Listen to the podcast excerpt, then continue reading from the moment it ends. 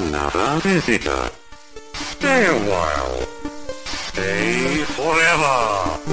Ein Podcast über alte Spiele von zwei alten Männern. Stay Forever mit Gunnar Lott und Christian Schmidt.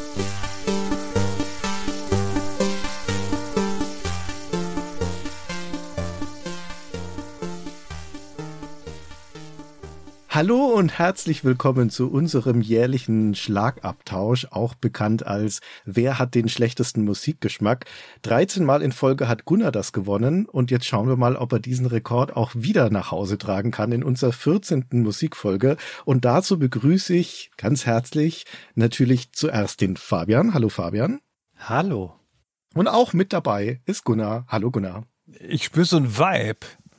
Ich weiß nicht, was das für ein Vibe ist, aber es ist irgendwie ein böser, dunkler Vibe. Bin ich zufrieden. das ist schon mal ein Einstimmen auf das, was da kommt. Denn was da kommt, ist wie jedes Mal, nur der Vollständigkeit halber noch einmal die Modalitäten umrissen. Jeder von uns dreien hat jeweils vier Musikstücke mitgebracht. Aus Computerspielen. Das können alte, das können neue sein. Das blieb jedem von uns selbst überlassen. Und wir werden jetzt immer im Wechsel jeweils kurz eins dieser Stücke vorstellen und erklären, warum wir das mitgebracht haben, was uns daran gefällt, was daran bedeutsam ist. Und dann spielen wir das an, dieses Musikstück. Und dann ist der nächste dran, so lange, bis wir alle zwölf Musikstücke gehört haben. Und dann überlassen wir die Endauswertung natürlich euch, denn wie ihr wisst, das ist ja schon auch ein Wettbewerb um eure Gunst. Wir haben uns richtig ins Zeug gelegt, wir haben die besten Dinge ausgegraben, die wir finden konnten und die werden wir euch jetzt antragen. Das war nicht mein Briefing.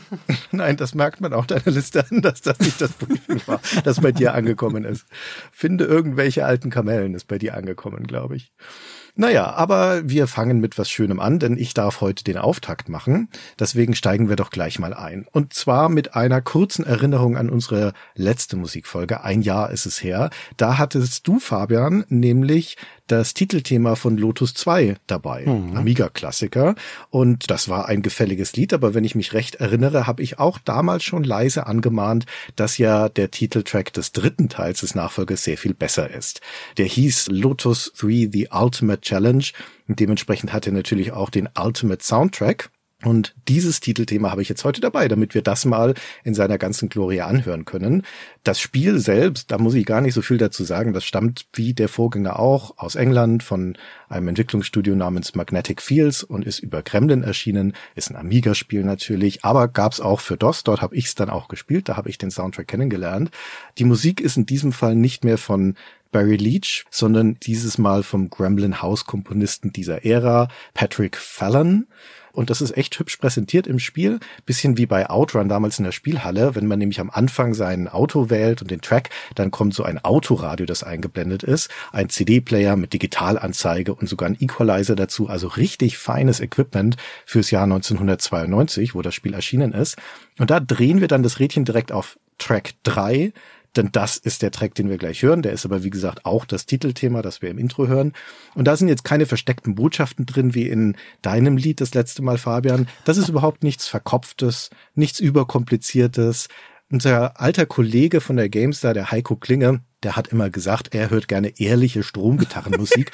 Und das hier, was wir jetzt gleich hören, ist ehrliche Strommusik. Da brauchen wir keine Gitarren dazu. Das fließt direkt durch den Synthesizer und erzeugt mehr oder weniger zufällige Töne und das aber schnell und energiegeladen. Das geht ohne Umweg übers Hirn direkt in den Körper. Ich würde sagen, wenn Synthesizer sprechen könnten, dann würde ihre Sprache genauso klingen wie dieser Track aus Lotus 3, The Ultimate Challenge. Denn wenn wir mal ehrlich sind, Lotus ist kein anspruchsvolles Spiel. Da geht's ums Schnellfahren, darum den Druck der Bodenwellen unter dem Bodenblech von unserem Sportwagen zu fühlen und darum, sich in so einen Temporausch reinzufahren. Und da ist das die Musik dazu. Das stimmt perfekt darauf ein und das hört sich so an.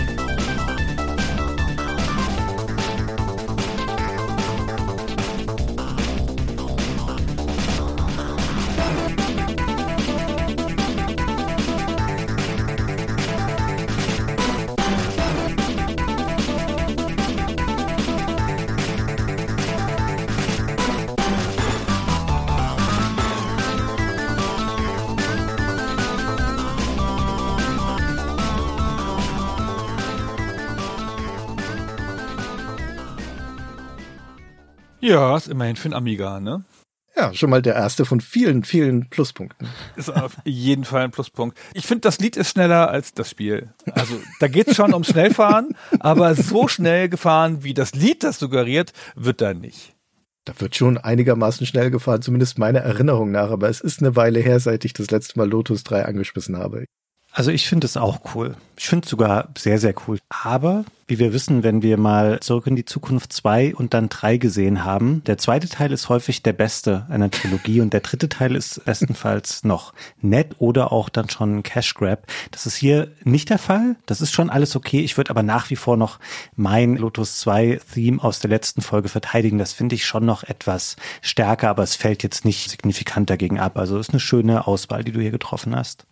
Dein Lotus 2 Theme ist das Indiana Jones und der Tempel des Todes in unserem Podcast. Und wie wir alle wissen, ist der dritte Teil derjenige, der dem die Krone aufgesetzt hat.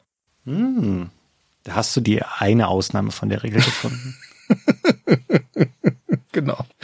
glaube, ich möchte gerne Heiko anrufen und nochmal über diese Stromgitarren-Dinge reden. Dir ist schon klar, dass das Wort ehrlich sich nicht auf den Strom bezieht, sondern auf die Gitarre. Immer wenn Heiko angefangen hat, von Musik zu reden, habe ich auf Durchzug geschaltet. Was danach kam, ist nicht mehr bei mir angekommen. Von daher kann ich das nicht so richtig beurteilen. Heiko und ich haben einen sehr ähnlichen Musikgeschmack. Vielleicht liegt es daran. Ja, das ist ja das Problem. ah. Ah. Na gut. Also ehrliche Strommusik. Ja, dann hast du ehrliche Strommusik oder vielleicht sogar Stromgitarrenmusik dabei, Gunnar. Ich habe gedacht, ich mache diesmal alles anders. Ich habe gedacht, diesmal wähle ich nur Spiele aus, die Christian besonders super findet. Oh weia. Und dann muss ich mich A, überhaupt nicht darum sorgen, dass ich hier wieder gedisst werde, dann wird Christian schon irgendeinen Funken an Gutem daran finden, selbst wenn es natürlich mittelmäßige Musik ist. Und außerdem wird er dann die ganze Zeit über diese Spiele erklären, ich muss nur den Namen nennen. Ich so, ja, das ist dann aus dem Spiel Dieselwip und dann Christian, das ist alles erklärt. So, und dann dachte ich, das wäre jetzt bestimmt die aufwandsloseste Folge. Und dann dachte ich, mhm, und am Ende mache ich so einen Twist, dann nehme ich ein Spiel, das er nicht leiten kann. Um dann noch so einen moralischen Sieg davon zu tragen. Und am Ende kann er nicht mehr widersprechen und dann ist es vorbei. Fantastisch cleverer Plan. Und dann habe ich mir das angehört und dachte, naja, aber so toll ist das eigentlich alles nicht mit der Musik dann. Und man muss auch mal ein bisschen auf Qualität achten und so. Dann muss ich über diese ganzen Spiele reden, über die ich gar nicht so gerne reden wollte. Dann bin ich ja wieder von abgekommen und habe so ein bisschen ein, zwei Spiele halbherzig ausgetauscht und ein paar gelassen. Jetzt ist es so ein Mischmasch geworden, ich weiß auch nicht. Ich bin auch nicht zufrieden.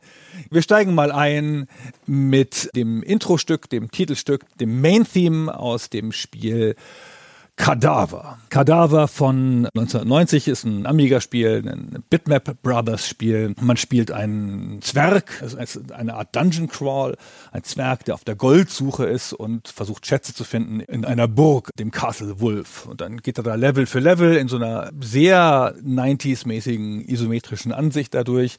Und dazu gibt es sehr schöne Musik von Richard Joseph. Den Richard Joseph, den habe ich jetzt irgendwie besonders in mein Herz geschlossen weil mir der jetzt in letzter Zeit so oft begegnet ist. Bei Sensible Soccer hat er ja auch die Musik gemacht zum Beispiel, weil der so viele Sachen gemacht hat. Der hat ja auch für die Palace-Leute gearbeitet, hat Barbarian gemacht. Und was der oft macht, möglicherweise manchmal, wenn er keine Idee hat, ist, dann macht er einfach so einen coolen Soundteppich und macht gar keine klassische Melodie, also ein typisches Stück so mit Beat und Melodie und irgendwas, was sich aufbaut und so, sondern macht eher so eine Atmo-Geschichte. Also eine der schönsten ist die zu Moonstone, aber da habe ich ja schon eine ganze Folge drüber gemacht, das wollte ich nicht nochmal hier wiederholen. Und jetzt hören wir hier so ein bisschen Dungeon Atmo von Richard Joseph aus Cadaver.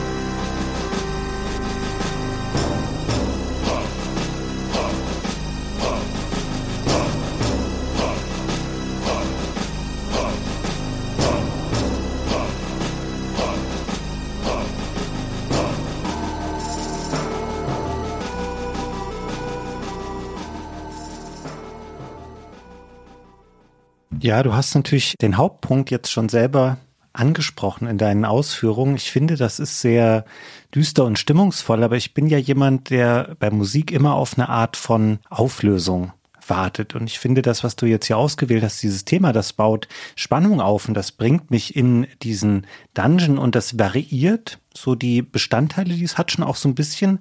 Aber im Grunde bleibt das immer so wirklich eher so ein Teppich und sowas wie so ein Trommelwirbel vor der eigentlichen Entfesselung, also bevor das Musikstück wirklich losgeht. Ich habe das gehört und habe gedacht, ja, ja, das ist spannend und geheimnisvoll und jetzt geht es bestimmt gleich los und dann ist es vorbei.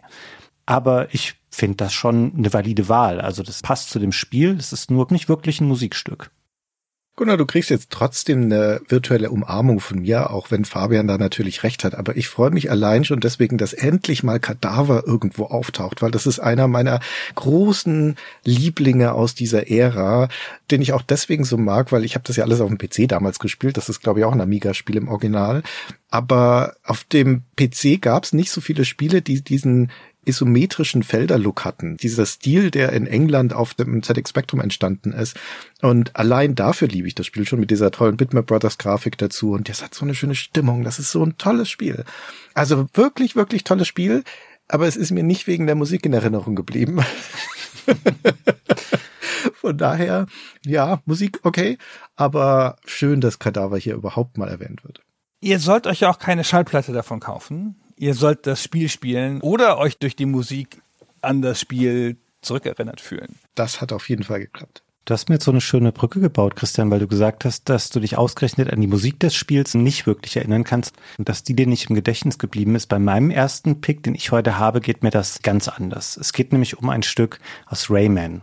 Und Rayman, das ist erschienen im Jahr 1995, kam über Ubisoft. Das ist ein Spiel, das sich eigentlich liebe und das wir bestimmt irgendwann auch mal bei Super Stay Forever besprechen werden und ich spiele das so alle paar Jahre mal wieder und dann fällt mir auch jedes Mal ein, warum ich das Spiel liebe, aber ich sehe auch jedes Mal wieder, was darin nicht so toll ist, weil Rayman ist ein unfassbar schweres Spiel und das verzeiht quasi gar keinen Fehler, den man macht und man macht sehr viele davon. Es sieht aber wirklich toll aus und es hört sich wunderschön an. Es ist so ein bisschen, wenn ich jetzt einen Vergleich anstellen sollte, wie so ein wirklich überbordend hübscher und süßer und an sich auch echt gut schmeckender Kuchen, wo aber jemand so in jedes dritte Stück so eine Rasierklinge mit eingebacken hat, an der man sich dann irgendwie die Zähne ausbeißt. Alter! Ja, das ist mein Empfinden. die Rasierklinge macht mehr, als die Zähne ausbeißt. Ja, okay. Vielleicht ein bisschen übertrieben, aber so fühle ich mich, wenn ich dieses Spiel spiele. Sei es drum, die Musik ist toll und das Lied, das wir gleich hören würden, das taucht sehr früh im Spiel auf. Und dementsprechend heißt das auch First Steps und weil ich natürlich super schlau bin, habe ich es darum auch als meinen ersten Song heute ausgewählt und das ist so ein bisschen eine Einladung, dieses Stück. Also an euch, aber auch in ein Spiel, das damals wie kaum zweites so eine märchenhafte Welt erschaffen hat. Und ich wusste dann damals, dass es auch nach den 16-Bit-Konsolen, deren Zeit dann damals vorbei war, noch einen Platz geben würde für schöne und vielleicht sogar noch schönere 2D-Videospiele, als sie vorher gab.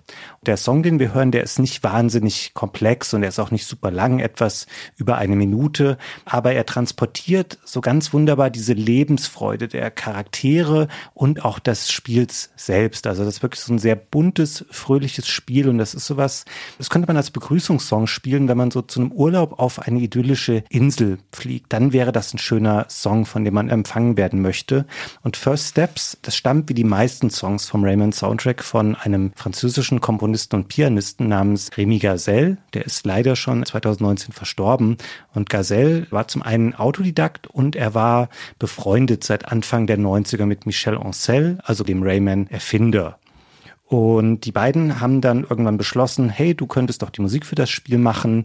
Und dann haben sie da wohl viele Tage und Nächte zusammengesessen und so ist dieser wirklich schöne Soundtrack entstanden. Ich habe dann auch nochmal geschaut, was Gazelle noch so gemacht hat. Also das waren wirklich hauptsächlich Rayman-Spiele, an denen er mitgewirkt hat. Und ansonsten hat er sich wieder danach anderen Aufgaben und Bandprojekten gewidmet. Aber er ist nie so richtig weggekommen von Rayman, weil er dadurch auch einigermaßen berühmt wurde. Und er hat bis kurz vor seinem Tod noch mit offizieller Erlaubnis von Ubisoft auch Rayman-Songs mit anderen Musikern gemeinsam interpretiert und auch neu veröffentlicht. Und ja, jetzt hören wir uns das sehr schöne First Steps einfach mal an.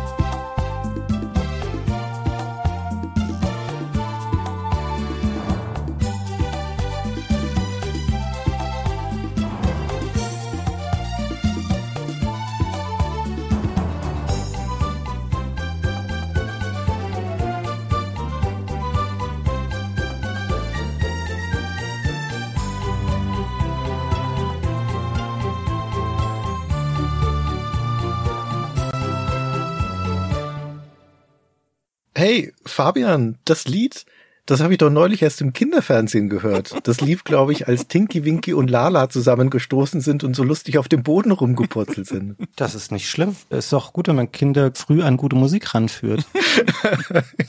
ja, First Steps, ne? So heißt das Lied ja schon. Es muss ja auch dem Spiel angemessen sein und das Spiel schämt sich ja nicht dafür, dass es ein süßes 2D-Jumpman ist. Es zelebriert es ja voll und umarmt diesen Stil, den es hat. Und da finde ich, ist das wahnsinnig konsequent, auch wie dieser Song gestaltet ist und wie er sich anhört.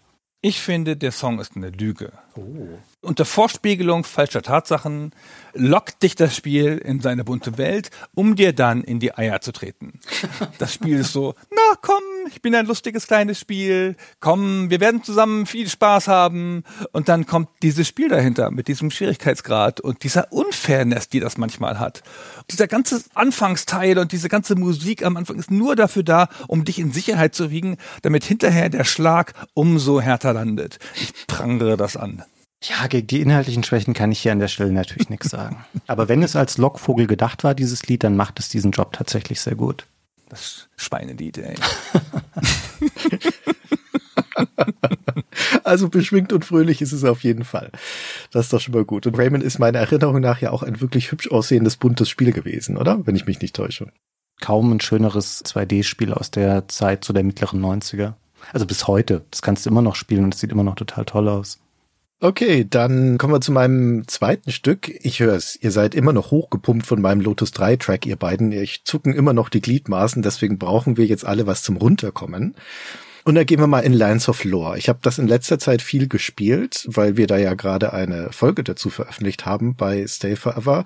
Und bei der Gelegenheit habe ich auch in Lands of Lore 2 reingehört, den Nachfolger. Und da habe ich ein Lied heute für euch dabei. Der erste Teil, der kam 93 raus. Da gab es schon eine CD-Version davon, aber das hatte noch einen MIDI-Soundtrack. Teil 2 auch, aber Teil 2, das ist ja dann 97, das sind ein paar Jahre vergangen, das kommt auch mit digitalisierten Musikstücken. Und die haben natürlich dann mehr Volumen und mehr Klangbreite. Und das, was ich euch jetzt gleich vorspiele, das stammt aber gar nicht aus dem Spiel selbst, sondern von dem dazugehörigen Soundtrack-Album. 1998 ist das erschienen, The Music of Lands of Lore 2, Guardians of Destiny. Und der zweite Track da drauf, der heißt Gladstone. Gladstone, das ist ja der Ausgangspunkt vom ersten Teil gewesen. Da ist man in dieser Burg, Gladstone Castle, und dann in der Region Gladstone, das ist dieser Wald drumherum. Und am Start vom zweiten Teil, da beginnt Luther, der Protagonist, auch wieder in Gladstone, in der Burg, aber im Kerker und bricht dann da aus und flieht in die Drarakelhöhlen und so weiter. Ich weiß aber ehrlich gesagt nicht, wo dieses Stück, das Gladstone, überhaupt im Spiel vorkommt. Ich kenne das nur von diesem CD-Soundtrack. Vielleicht ist das irgendwie ja, vorbeigegangen, weil wir sind im Laufe des Spieles dann nie wieder in Gladstone oder in der Burg. Von daher ist mir ein bisschen ein Rätsel. Was ich aber weiß, ist, der Soundtrack zu dem Spiel ist von Frank Klepacki und David Arkenstone. Und dieses Stück spezifisch, also Gladstone, ist von Frank Klepacki. Ein alter Veteran hier in den Musikfolgen, den hatten wir schon mehrmals mit dabei. Command Conquer, Corandia, Dune, der hat ganz wundervolle Soundtracks gemacht für Westwood. Und hier nun so eine Fantasy-Musik, das hat so einen keltisch-irischen Einschlag. Das könnte auf einem Mittelaltermarkt laufen, das würde niemanden stören. Kommt, wir hören uns das jetzt mal gemeinsam an und stellen uns vor, wie wir so durch Gladstone schlendern. Die Sonne scheint, die Vögel zwitschern, die Wiesen sind saftig grün, aus dem Unterholz klappern die Kastagnetten und von den Feldern rufen uns fröhliche Tagelöhner ein rhythmisches Ha ins Ohr und das klingt dann so.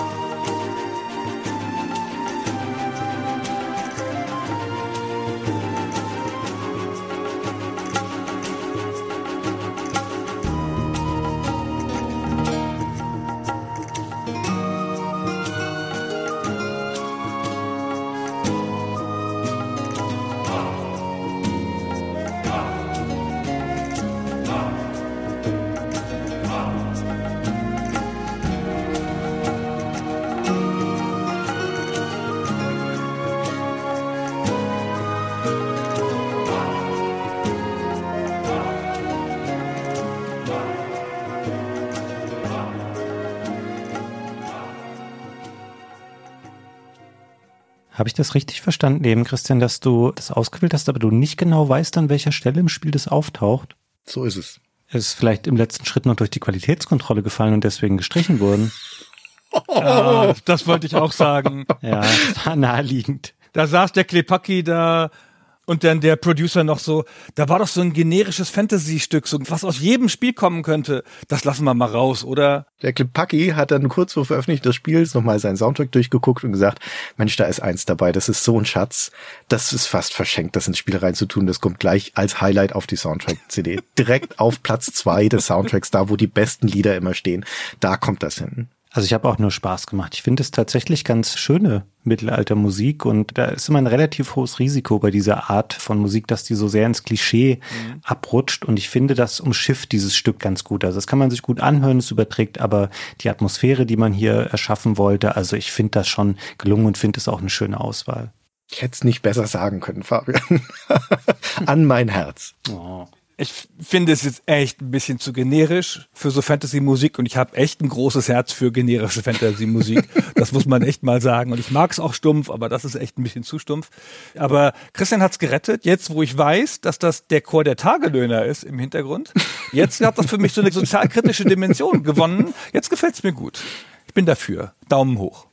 Jetzt kommt der Teil in meiner Musikauswahl, durch den wir alle durch müssen, weil ich bin ja der Einzige hier, der Verständnis für Games-Musik hat. Ihr sucht ja immer alle hübsche Stücke aus, die jetzt von einem Game oder von sonst woher kommen könnten. Hauptsache es klingt nett, aber mir geht's ja um die Spiele und das muss für mich auch nach Spiel klingen. Deswegen nehme ich immer gerne frühe Sachen, Amiga-Sachen oder 8-Bit-Sachen und das hier ist das obligatorische 8-Bit-Stück.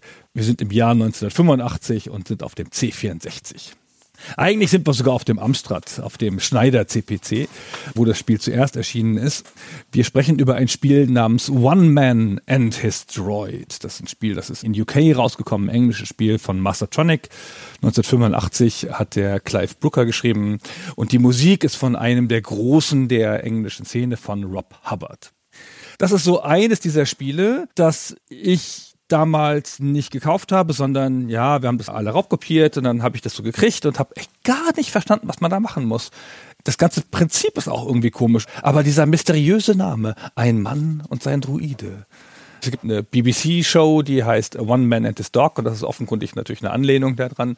Und du bist hier so ein Typ, der hat so einen hundeartigen Androiden und dann musst du Ramboids, Ramboiden fangen und das sind quasi Schafe. Eigentlich ist es ein Schäferspiel in einem Science-Fiction-Gewand. Das ist alles so bizarr, was man sich damals in den 80ern getraut hat zu machen.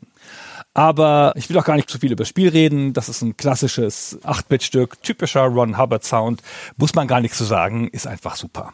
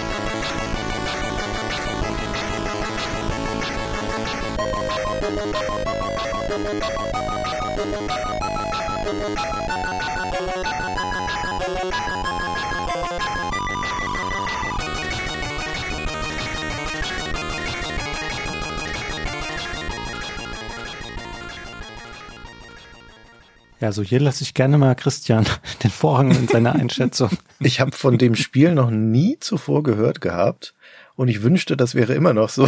Nein, Quatsch. Ich finde das großartig. Ich kannte das Spiel wirklich gar nicht, aber das ist, glaube ich, eines von diesen Spielen, die man heutzutage nur noch im Zusammenhang mit dem Soundtrack erwähnt, oder? Also sonst wäre mir das schon mal untergekommen. Aber der Hubbard ist natürlich extrem gut. Und ich habe das angehört, ohne irgendwas zu wissen. Ich wusste noch nicht mal, dass es von Hubbard ist. Ich habe einfach auf deinen Link geklickt, Gunnar, den du vorhin in unsere Liste eingetragen hattest und hab's durchgehört und dachte, Moment mal, das ist doch Jean-Michel Jarre. Das ist doch voll angelehnt an Magnetic Fields. Und dann guckte ich ich in die Wikipedia und tada, da steht's, der Hubbard hat sich da Magnetic Fields inspirieren lassen. Das ist aber eine gute Sache. Der Shah ist ja stilbildend gewesen, diese Ära. Da ist ja nun der Hubbard nicht der einzige 8-Bit-Musiker, die sich da Sachen abgeguckt haben. Und der hat das wirklich gut aufgenommen. Das ist treibend, das ist vielstimmig, das ist ein voller Sound. Das ist vielleicht ein bisschen anstrengend zu hören, da reinzukommen, gerade wenn man 8-Bit-Musik nicht gewöhnt ist. Aber ich finde das hervorragend. Also wirklich tolles Lied. Ja, ich habe mir ähnliche Sachen wie du, Christian, auch notiert dazu. Also, dass es sehr voll wirkt und sehr nach vorne geht. Ich finde das wie viele gute C64-Stücke auch beeindruckend, wie das technisch umgesetzt ist. Aber ich glaube, dass das Stück schon ein bisschen davon lebt, dass man es auch mit dem Spiel und den Emotionen, die das Spiel erzeugt, dass es davon lebt, von dieser Verknüpfung. Weil ich finde, es so für sich gehört zum ersten Mal, wenn man weder die Musik vorher gehört hat, noch das Spiel jemals gesehen hat. Finde das arg wild, sehr, sehr schnell. Da muss man sich schon echt drauf einlassen und finde es eine interessante Wahl, die du hier getroffen hast, Gunnar. Auf jeden Fall wäre ich niemals drauf gekommen oder hätte dieses Spiel oder dieses Stück gefunden. Aber es ist schon nicht leicht zu hören.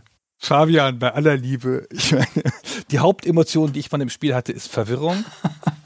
Ja, die habe ich auch. Ja, das schafft es. Es hat auch null mit dem Spiel zu tun. So war das ja damals oft, ja. Die haben halt einfach irgendein Stück gemacht, was man halt gerade zur Hand hatte. Und manchmal haben die Leute das Spiel ja gar nicht mal gesehen, die Komponisten dieser Zeit. Oder es ist wie hier, sie haben halt ein offensichtliches Vorbild gehabt, das sie genommen haben. Nicht, weil es gut dazu passt, außerirdische Schafroboter zu fangen, sondern weil es halt ein Stück war, das der Hubbard gut fand ja, und das er nachempfinden wollte. Und die technische Herausforderung ist ja dann, das mit dem C64 umzusetzen. Das war ja eine Leistung in sich. Ja, das ist ja nicht nur einfach eine Kopie, sondern sie müssen das ja mit diesen limitierten Mitteln C64 umsetzen. Also so ein bizarres Spiel. Ich muss es nochmal spielen. Ich war damals wirklich sehr verwirrt und ich möchte es mir eigentlich nochmal angucken jetzt, um zu schauen, ob ich es jetzt besser durchschaue. Ja, wenn Chris nichts mehr dazu sagen möchte, dann würde ich mal weitermachen. Mein zweites Stück, das stammt heute aus einem Super Nintendo-Spiel aus dem Jahr 1990 und dieses Spiel war der erste Teil einer Reihe, die Nintendo zuletzt jetzt ganz viele Jahre vergessen hat, bis dann im September 2023 F-Zero 99 erschienen ist. Und jetzt wisst ihr natürlich auch schon, um was es hier geht. Es geht nämlich um F-Zero. Und ich habe heute das Stück Mute City ausgewählt, das auf der gleichnamigen ersten Strecke des Spiels zu hören ist. Und Mute City, um das noch kurz hier einzuschieben, das ist in der Lore von F-Zero so eine gigantische Stadt, also wirklich riesengroß. Die heißt eigentlich Mutant City und angeblich leben dort mehr als eine Milliarde Menschen. Den Soundtrack, der dazu geschrieben wurde, der stammt von zwei Menschen, nämlich Yumiko Kanki und Naoto Ishida von Nintendo. Diese Namen habt ihr vielleicht noch nie gehört und das ist nicht so überraschend, denn das sind beides keine richtigen Berühmtheiten bei Nintendo, also wie man andere Leute wie Miyamoto heute kennt. Von den beiden hat man im Zweifelsfall nicht so viel gehört. Den Herrn Ishida, den kennt man eben vor allem durch seine Arbeit an F-Zero-Spielen. Und die Frau Kanki, die hat in der ersten Hälfte der 90er an mehreren SNES-Spielen mitgewirkt, aber keins davon ist so bekannt wie F-Zero. Star Fox 2, wo sie beteiligt war, das wäre vielleicht so bekannt, aber das wurde dann ja nie veröffentlicht und kam erst sehr, sehr, sehr viele Jahre später auf dem SNES Mini offiziell auf den Markt. Und was hier geschrieben wurde für F-Zero, dieses Stück Mute City, das ist im Vergleich zu dem, was ich vorher euch heute präsentiert habe, zu Rayman, weit weniger fröhlich, aber es hat auch eine große Dynamik. Und in gewisser Weise würde ich auch hier wieder sagen, dass dieser Track eine Einladung darstellt. Und zwar geht es hier dann um die schnellsten Gleiterrennen, die das Universum je erlebt hat. Und dieser Song beginnt mit so einem circa 20 Sekunden langen Spannungsaufbau und dann geht quasi auch in der Musik dieses Rennen los. Und das Staccato der Töne, was wir hier am Anfang hören, ich finde, ist jetzt vielleicht ein bisschen weit hergeholt, aber lasst euch mal auf diesen Gedanken ein. Ich finde, dass das sehr gut das Gefühl von flirrender Luft transportiert, bevor die Gleiter dann eben losschießen und man in so einem Affenzahn über diese Strecken rauscht. Und dann kommt dazu so eine spannungsgeladene Melodie, die aber auch immer wieder sich abwechselnd mit Ruhepausen, so wie das eben in dem Rennen auch ist, wo man viele Überholmanöver hat oder Rempeleien mit anderen Gleitern. Und dann fliegst du immer wieder sehr lange über ein gerades Stück und fliegst in eine dieser Boxengassen, wo sich deine Energie wieder auflädt. Und für mich in seiner Ungewöhnlichkeit, die das Stück hat, passt es einfach perfekt zum Spiel, weil es die Geschwindigkeit und auch diesen Adrenalinrausch mit den Mitteln, die das Super Nintendo eben hatte, sehr, sehr gut transportiert. Und jetzt können wir mal reinhören.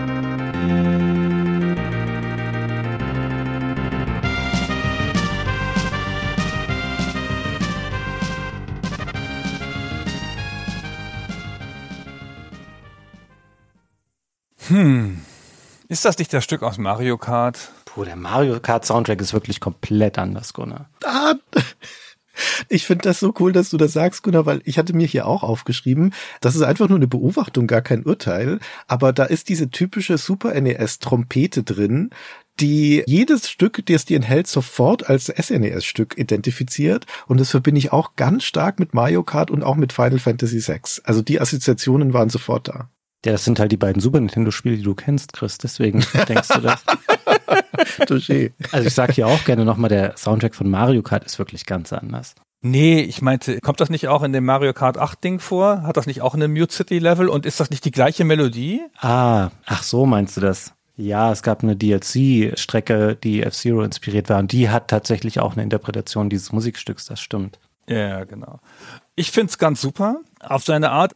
Als ich danach ein bisschen gesucht habe, habe ich eine Heavy Metal Version davon gefunden, die jemand gemacht hat. Ey, und nie war ein Song so angekommen bei sich selber wie in dieser Metal Version, die so ein Typ auf YouTube macht. Was der Soundchip des SNES da so ein bisschen Mühe hat, mitzugehen, dieses hoch runter, diese langen Töne, das ist auf der Gitarre halt der Hammer. Also ich sage, super Auswahl, aber nur in der Gitarren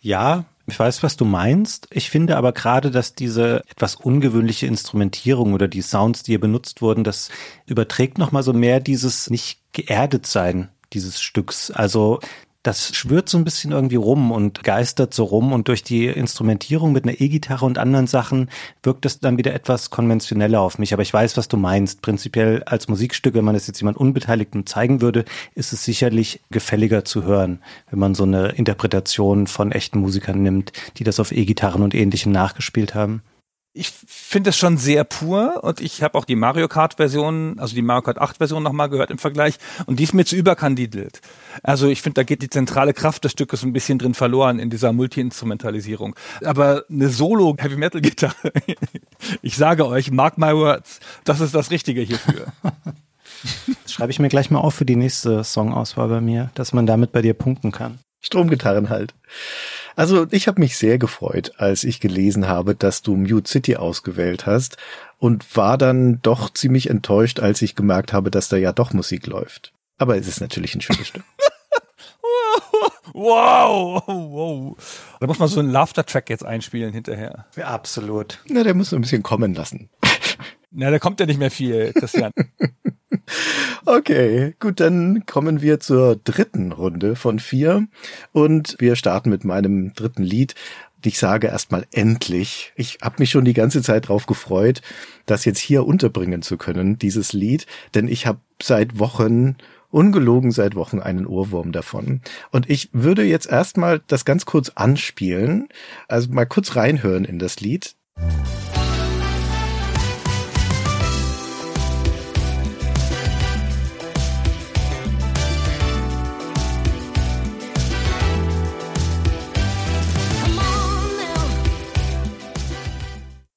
Ich glaube, du hast uns das Falsche geschickt. Das ist irgendwie so ein Teleshopping-Stück von QVC. Nee, das ist ein Jingle zu einer englischen Quizshow der 80er. Ich wollte von euch erstmal wissen, was würdet ihr sagen, wenn ihr jetzt nur das hört? Aus was für eine Art Spiel ist das? Wozu passt das? Ja, aber das habe ich ganz ernst gemeint und das ist auch nicht böse. Das klingt nicht wie ein Spiel, das klingt wie eine Quizshow. Ja, das ist eine gute Assoziation. Also ich will auch nur darauf hinaus, es ist gar nicht so leicht zu sagen, okay, was für eine Art Spiel könnte das denn sein oder wozu könnte das passen? Und es wird noch viel bizarrer, wenn man dann erfährt, wozu es gehört, nämlich zu einem Detektivspiel namens Paradise Killer. Kennt ihr das? Habt ihr davon schon mal gehört gehabt? Habe ich noch nie von gehört. Ich müsste das jetzt nachgucken. Ich würde jetzt denken, das ist sowas wie Hotline Miami, so klingt das. So eine Art von Spiel, wenn es Paradise Killer heißt. Sehr gut. Nee, das ist völlig anders.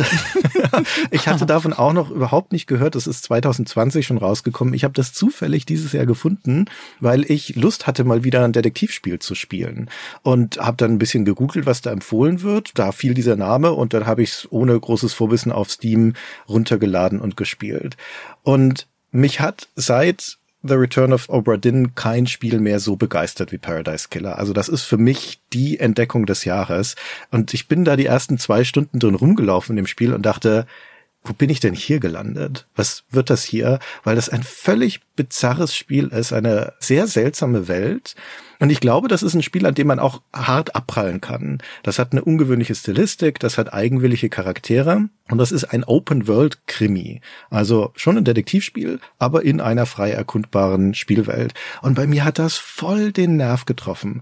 Auf so eine Art, wie das nur Spiele können. Ich habe zum Beispiel 2023 auch Bloodstained nachgeholt. Das ist dieser Wiederkehrer von Symphony of the Night, also von diesem Castlevania. Und Bloodstained ist ein tolles Spiel. Ich habe das wie im Rausch durchgespielt und ich habe da genau das bekommen, was ich erwartet hatte. Also voll in der Komfortzone. Und Paradise Killer ist anders. Das ist frisch. Ja, das ist wie das Opera Din damals war. Das ist ungewöhnlich. Das ist eigenwillig. Also das ist eine Herausforderung. Das fand ich toll. Das hat mich richtig von den Füßen geholt.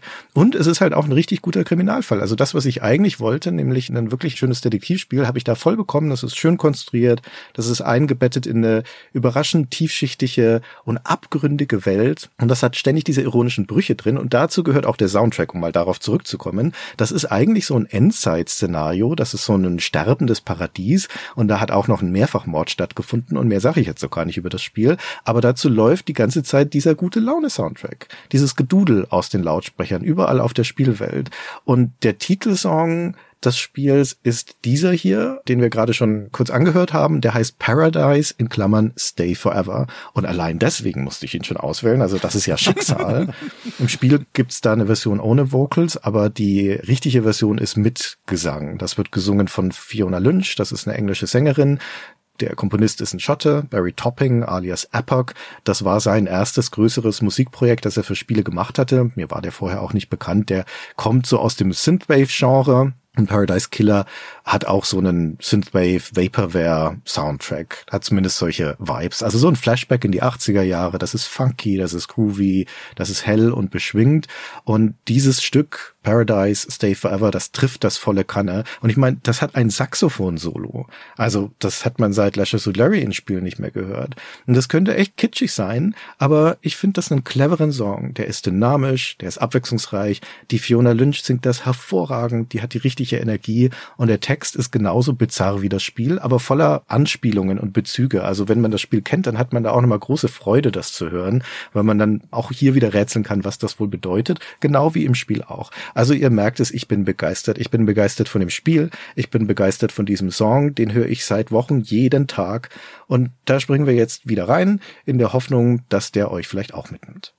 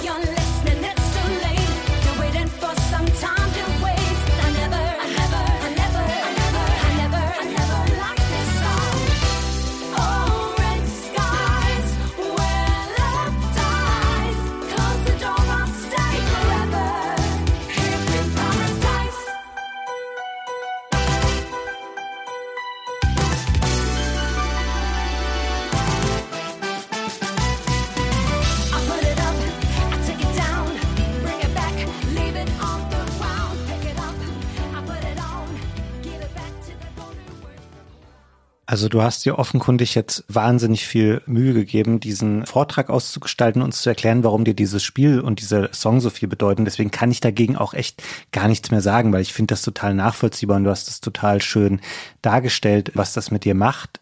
der Song wird auch deutlich besser und aufgewertet dadurch, dass dann da eben diese Gesangsspur reinkommt. Wenn es nur dieser Intro-artige Part geblieben wäre, dann hätte ich echt gedacht, das wäre irgendwie ein Trollmove von dir gewesen, dass du das mitgebracht hast. Weil das finde ich echt schwierig anzuhören. Ich kann auch nicht erkennen, ob da eine Ironie drin ist in diesem Teleshopping meets Softporno-Stil, der da am Anfang gefahren wird. Aber später ist das schon echt ein sehr, sehr schöner Song. Aber ich finde nebenbei noch bemerkt, es hat jetzt nicht so viel mit der Musik zu tun, deine Auswahlkriterien für Spielen oder nach was du abwägst, ob dir ein Spiel gefällt, ich finde das echt bemerkenswert, weil was du über das Spiel gesagt hast oder auch über Oprah Din, dass du da zwei Stunden rumläufst und nichts verstanden hast und so. Das ging mir auch so mit Oprah Din. Aber ich denke dann nicht so, ach cool, das ist ja irgendwie mal was Neues, was ich mir erarbeiten soll, sondern ich deinstalliere das dann einfach und spiele es dann nie mehr wieder. Weil wenn ich irgendwie eine Herausforderung haben möchte, die mich irgendwie aus der Komfortzone bringt, dann kann ich halt einfach auch arbeiten gehen. Das ist ungefähr vergleichbar für mich in der Erfahrung es muss schon faszinierend genug sein oder vielversprechend genug, dass man trotz dieser initialen Irritation denkt, okay, ich gebe dem mal noch eine Chance. Ein bisschen versuche ich es noch. Bei Opa drin war es nicht ganz so lang, aber das ist am Anfang ja auch große Fragezeichen überall.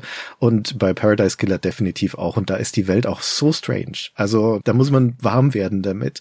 Aber wie gesagt, bei mir war das zumindest so, als ich da angekommen war, wollte ich überhaupt nicht mehr raus aus dieser Spielwelt. Ich fand das große Klasse. Ich finde es irgendwie ganz cool, dass ich jetzt zum ersten Mal seit bestimmt 20 Jahren das Wort Vaporwave wieder gehört habe. Das ist ja echt ganz nett.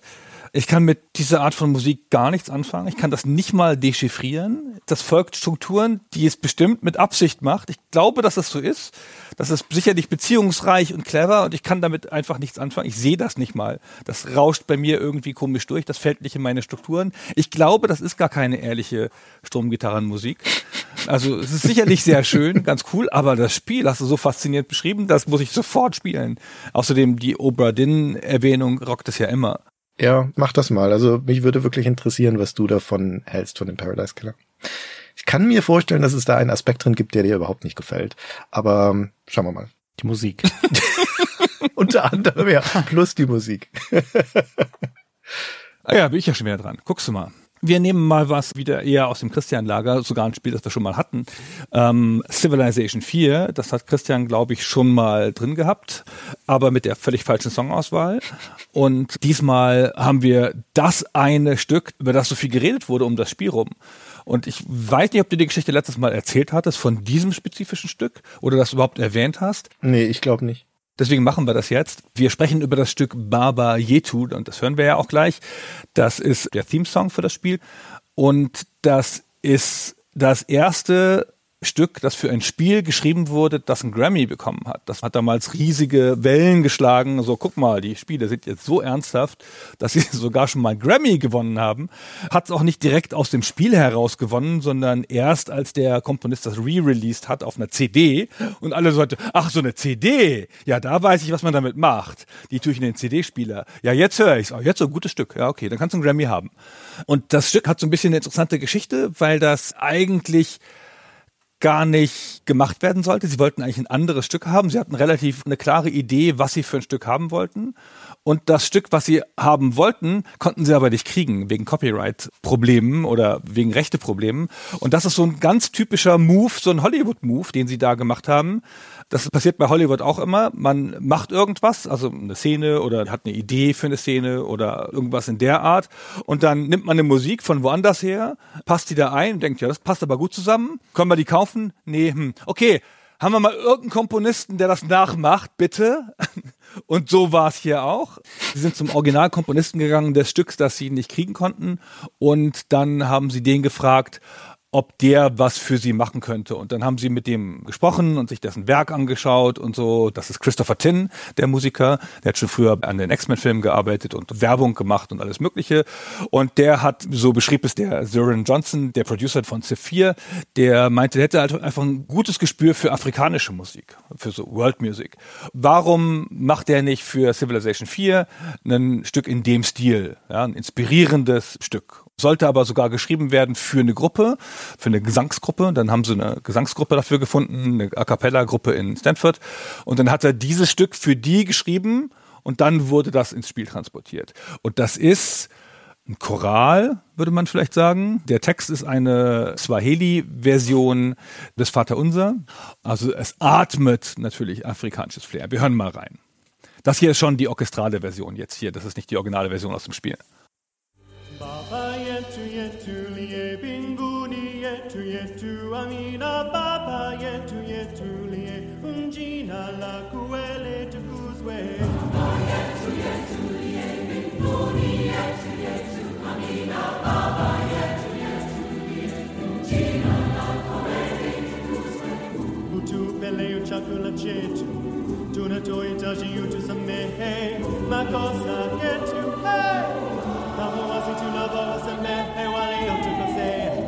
usitutie katika majaribu, lakini utokoe na yule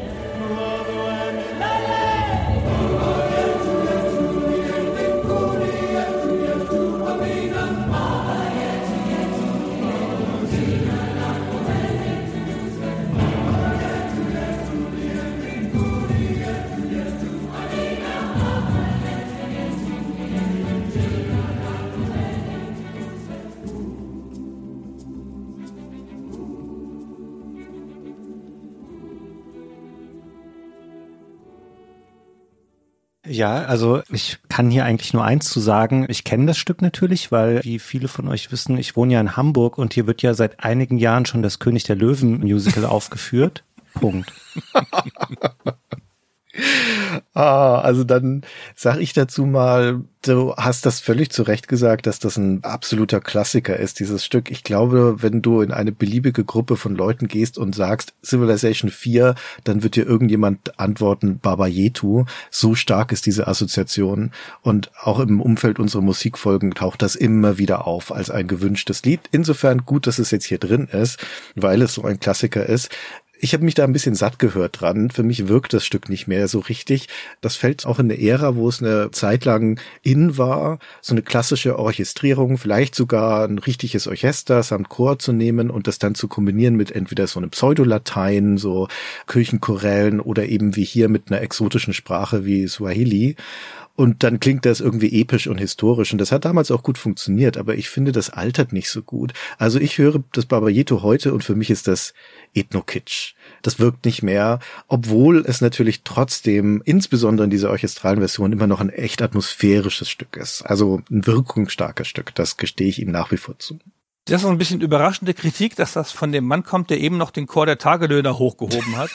in einem echt beliebigen Fantasy-Stück, wo fünfmal uff, oh, uff, gesagt wurde. Und dann, aber hier habe ich mich überhört, immer dieses Pseudolatein und diese Choräle. Nee, nee, nee. Tagelöhner, Tagelöhner, Gunnar, das ist es. Ja, das sind keine afrikanischen Tagelöhner, die da das Vaterunser beten auf ihrer Sprache.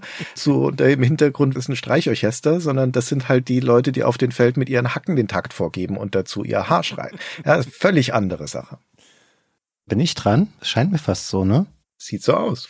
Oh ja, ich habe was ganz Tolles jetzt für euch mitgebracht. Es ist ein neueres Stück und ihr wisst es ja, ich bin anfällig für diese super aufwendig produzierten Hollywood-Spiele von den Sony-Studios der letzten Jahre. Und jetzt bin ich aber euch ein bisschen auf die Nase gefallen mit diesem wunderbaren, brachialen Uncharted-Theme, was ich immer mitgebracht habe. Und deswegen heute was Dezenteres, nämlich das Main-Theme von The Last of Us 2013 für die PlayStation 3 erschienen, dann ein paar Jahre später für die PlayStation 4 und dann nochmal ein paar Jahre Jahre später auch nochmal für die PlayStation 5.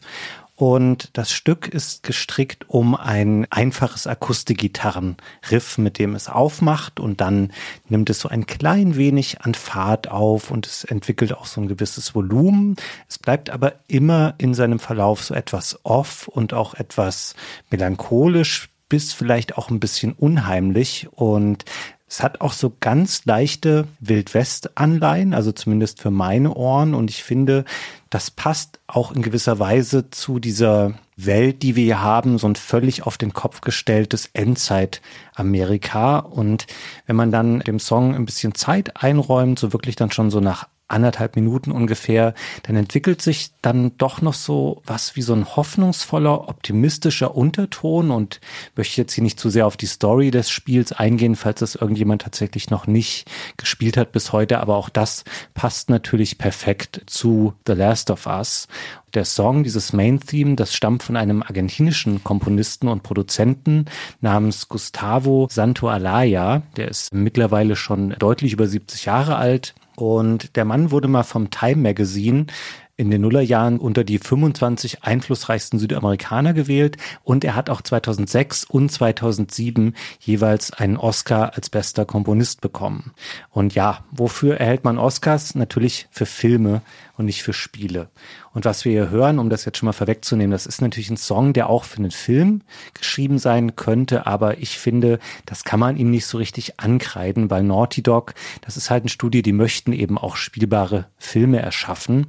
Und es ist, um das noch abzuschließen, diesen Blog über Santo Alaya, das ist seine einzige Beteiligung an einem Spiel. Also er hat auch nochmal was gemacht für The Last of Us 2, aber sonst nichts im Spielebereich. Und er hat ansonsten vorrangig Filme in seinem Lebenswerk, sowas wie Brokeback Mountain oder Babel. Und er hat auch an Serien wie Narcos mitgewirkt. Aber nichtsdestotrotz, finde ich, hat er hier einen wirklich tollen Beitrag zur Spielemusik geleistet, den wir uns jetzt einmal anhören.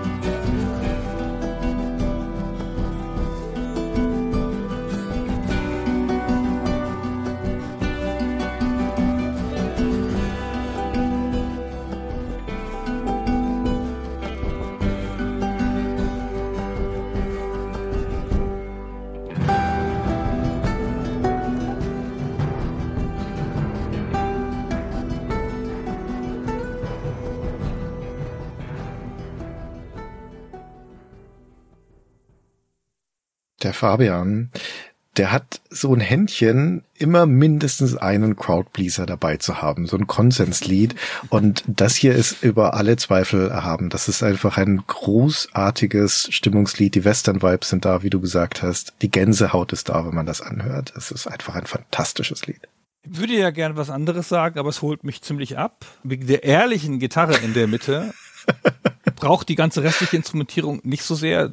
Also es gibt ja auch Versionen auf YouTube, wo er es nur auf der Gitarre spielt und ich finde das Riff ist so stark, so prägnant und so erinnerlich, das ist ganz toll. Gefällt mir gut. Ich mag das Spiel übrigens überhaupt nicht, aber das Stück super. Dankeschön. Bei dem Spiel kann ich dir sagen, spielt es heute nochmal auf der PS5. Das ist wirklich signifikant verbessert. Ich habe da eine ganz tolle Zeit letztes Jahr, also 2023 gehabt. Das ist wirklich sehr, sehr gut mittlerweile. Wir nähern uns Spielen sehr anders, Fabian, und ich glaube, das ist nicht mehr zu retten, mein Erlebnis mit diesem Spiel. Und das liegt auch nicht an der Mechanik, das liegt daran, wie das erzählt, und das ertrage ich leider nicht.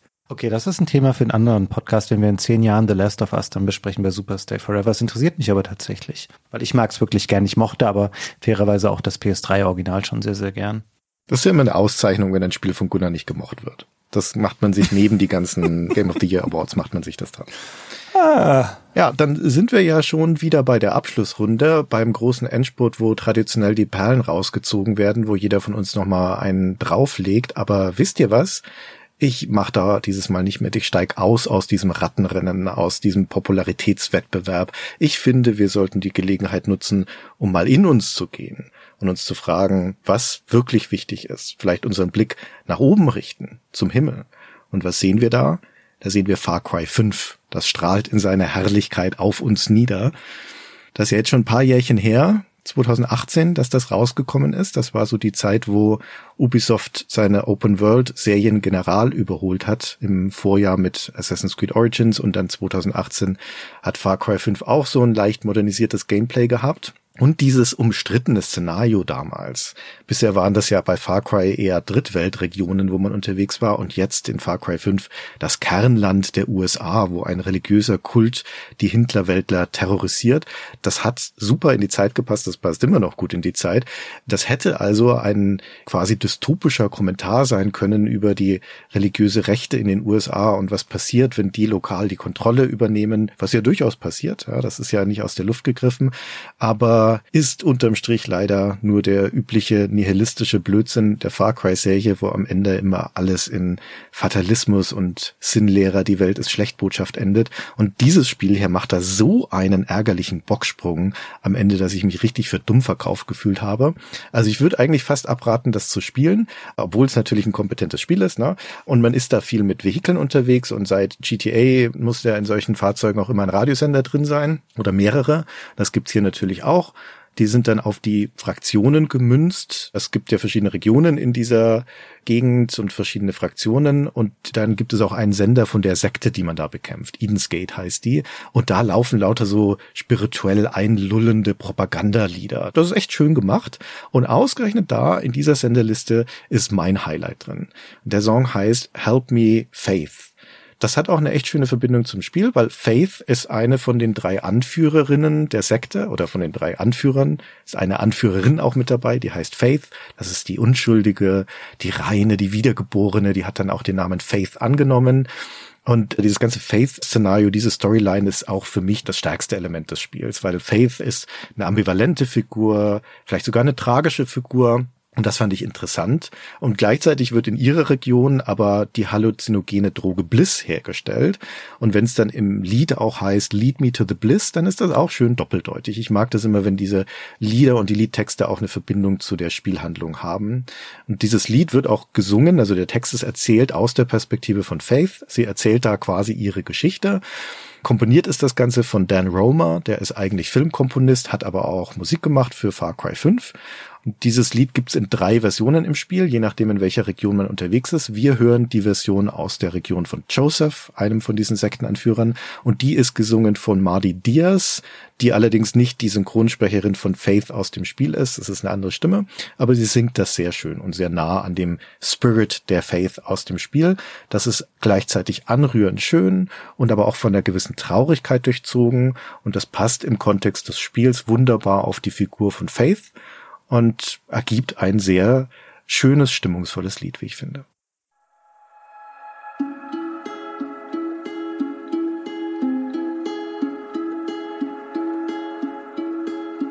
I once was a child with innocent eyes, and my family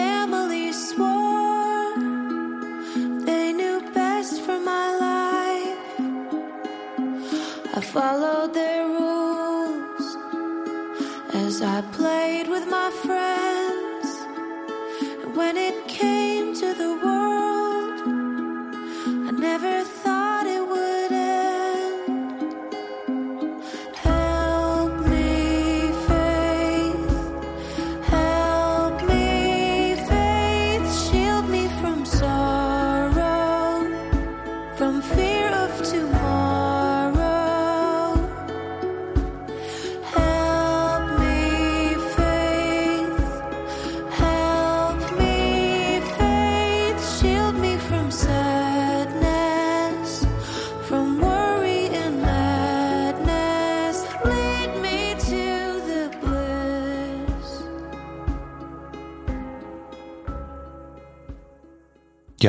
stimme dir dazu. Ich könnte jetzt durchaus Parallelen ziehen zu dem Last of Us Song. Wir sprechen uns ja nicht ab vorher in der Auswahl unserer Lieder, aber für mich passt das in gewisser Weise so in eine Schublade. Ich finde, es ist so die etwas lebensbejahendere Version musikalisch von dem Last of Us Theme und es ist eben Gesang mit drin, aber ich kann hier gar nichts Schlechtes daran finden. Das drückt für mich ähnliche Knöpfe wie der Song, den ich eben gerade vorher präsentiert habe.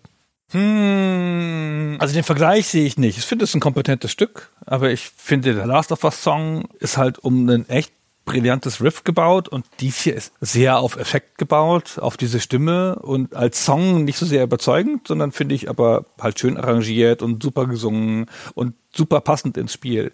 Und ehrlicherweise ist ja das das Wichtige, finde ich. Ich finde, das Wichtige ist ja nicht, dass Songs außerhalb des Spiels funktionieren und dann einen Grammy kriegen, weil sie auf CD wiederverwendet wurden, sondern dass sie halt in dem Spiel einen Effekt haben. Und das kann ich mir hier gut vorstellen. Bin kein großer Fan von Far Cry. Also habe da, glaube ich, eine Fünfernummer eine halbe Stunde reingespielt. Also kann dir jetzt gar nicht sagen, dass ich einen Bezug zu dieser Szene hätte. Aber wie du das erklärt hast, scheint mir das gut zu passen. Ja, also man muss Far Cry 5 auch echt nicht gespielt haben. Und wenn dann vielleicht am ehesten für diese Faith Storyline. Geht euch das auch so? Bei Spielen ist es ja nur naturgemäß so, dass durch die ganzen Wiederholungen, die da drin stecken, dass man bestimmte Lieder wieder und wieder und wieder hört. Sei es, weil man die Level wiederholt oder weil die halt hier ständig im Radio kommen. Und das ist ja dann ein Ausgesetztsein, ein wiederholtes Ausgesetztsein von den Liedern, wo so eine automatische Filterung stattfindet, weil man dann die rauspickt, die man gerne hört und die, die man weniger gerne hört. Also auch so ein automatischer Gewöhnungseffekt. Und irgendwann war das in Far Cry 5 bei mir so, dass, also erstmal, dass ich das wiedererkannt habe, dieses Lied, was ja vorher so im Hintergrund lief. Und irgendwann habe ich mich drauf gefreut, oh, hoffentlich kommt das jetzt wieder. Und irgendwann habe ich angefangen, das aktiv zu suchen. Also die Schritte der, nicht nur der Gewöhnung, sondern auch des Mögenlernens von diesem Lied. Aber wenn du mir jetzt so das erste Mal vorgespielt hätte, dann hätte ich vermutlich auch nichts Besonderes dran gefunden. Das darfst du bei Ubisoft auch nicht sagen, dass du das gemacht hast. Das bauen die dann künftig als Questreihe in ihre Open-World-Spiele ein. Suche zehnmal den Song im Spiel. Könnte lustig sein, wenn es nicht so wahr wäre. Ich glaube, das würden die sogar machen. Ich finde dieses Ding mit den Radios in Spielen, das stresst mich mittlerweile. Ich fand das am Anfang mit GTA einen Hammer-Gag. Also auch eine Hammerverbindung und eine super Möglichkeit, Sachen herzustellen. Und GTA hat das ja auch par excellence gemacht. Und ich will das jetzt nicht mehr in Spielen. Das erscheint mir lazy, das erscheint mir beliebig. Und oft passt es auch gar nicht immer perfekt zu den Situationen, logischerweise, weil es ja verschiedene Klang- oder Musikfarben haben soll, damit es interessant ist. Und ich würde eigentlich lieber irgendwas, was auf die Situation kuratiert ist, hören, anstatt mit einem Fahrzeug rumzufahren, wo ich dann irgendwas random höre, wie im Radio. Ich höre auch im echten Leben kein Radio mit Gründen. Ja, habe ich mir noch nicht so drüber Gedanken gemacht. Also mich hat es bisher nicht so aktiv gestört, aber ja, es ist natürlich schon so ein standardisiertes Element geworden. Es ist auf keinen Fall irgendwas, was ich jetzt noch als besonders wahrnehmen würde. Das ist wohl wahr, aber meine Einschätzung oder meine Meinung dazu ist eine andere als Gunnars. Ich finde das nach wie vor gut, wenn es das gibt, weil ich der Meinung bin, dass zumindest die guten Spiele das durchaus kuratieren, insbesondere auch die GTA-Spiele, aber sogar auch in Far Cry 5. Sie kuratieren es halt auf die Fraktionen in der Spielwelt. Das ist ja dann ein Soundtrack zu einer Fraktion, also insbesondere in GTA hat man das ja häufig so, aber auch hier, da gibt's halt den Soundtrack zu den Antagonisten, zu dieser Sekte. Und auch wenn das jetzt vielleicht so im Hintergrund läuft, aber es trägt etwas zur Atmosphäre der Spielwelt bei und dafür finde ich das durchaus relevant. Wenn das ein speziell dafür geschriebener Song ist, verstehe ich das schon noch eher, als wenn es einfach eingekaufte Musik ist, die ja immer Einflüssen unterliegt, die man von außen gar nicht sehen kann. Also Musik kaufen gehört zu den schwierigsten Sachen. Man kriegt oft die Sachen nicht, die man haben will, muss mit tausend Rechtehaltern reden. Also ich beglückwünsche jeden, der es schafft, einen Radiosender voll gekaufter Musik in sein Spiel zu kriegen. Meine Herren, ey, ja, und ich glaube, dabei werden so viele Kompromisse gemacht, dass da viele Sachen auch einfach um des Gags drin sind, so. Dann laufen die Lizenzen aus und du musst dein Spiel von Steam runternehmen. Ja, genau. Eigentlich ist das nämlich ein Fluch. Ja, voll. Das ist nochmal ein interessantes Thema, weil das schadet natürlich auch der Erhaltung von Spielen irgendwann, wenn die deswegen nicht mehr angeboten werden können. Also das hast du ja selbst auch bei GTA gehabt, dass dann irgendwelche Neuauflagen, dass da auf einmal Radiosender und Songs fehlen und das schadet natürlich so einem Spiel, was auch um so einen ikonischen Soundtrack gestrickt ist, dann doch enorm, wenn dann halt später Neuauflagen das einfach angepasst werden muss. Ja, einfach weglassen, ne? Sag ich immer. Am besten gar keine Musik, am besten nur Soundteppiche von Richard Joseph. Bum, bum, bum, bum, bum. Fertig. Ehrlich, was braucht man mehr? Jeder, der mehr will, ist verwöhnt. Das sagt so viel über dich aus, Gunnar. Sehr gut. So, jetzt kommen wir zum Abschluss hier und wie versprochen, eigentlich ist es ein Spiel, das der Christian nicht mag. Wir sprechen über Grim Fandango. Das hat einen Soundtrack von Peter McConnell, den hatten wir gerade schon gestreift neulich, weil wir Sam Max besprochen haben und da hat er auch einen großen Teil der Musik zugeliefert. Das ist bekanntermaßen ein Adventure von LucasArts von 1998 und der Soundtrack ist, hm, bin ich ganz sicher, eigentlich ist es die Art Soundtrack, die ich nicht mag eigentlich funktioniert der super gut auf CD. Und ich finde, der wirkt auch ein bisschen so, als wäre der dafür gemacht worden, um gut auf CD zu wirken. Aber an so vielen Stellen im Spiel ist mir die Musik positiv aufgefallen, weil die so reichhaltig ist, so aus einer Welt kam, die mir nicht so geläufig war. Also es hat jazzig und das südamerikanische Folkmusik und Swing und Big Band, ja.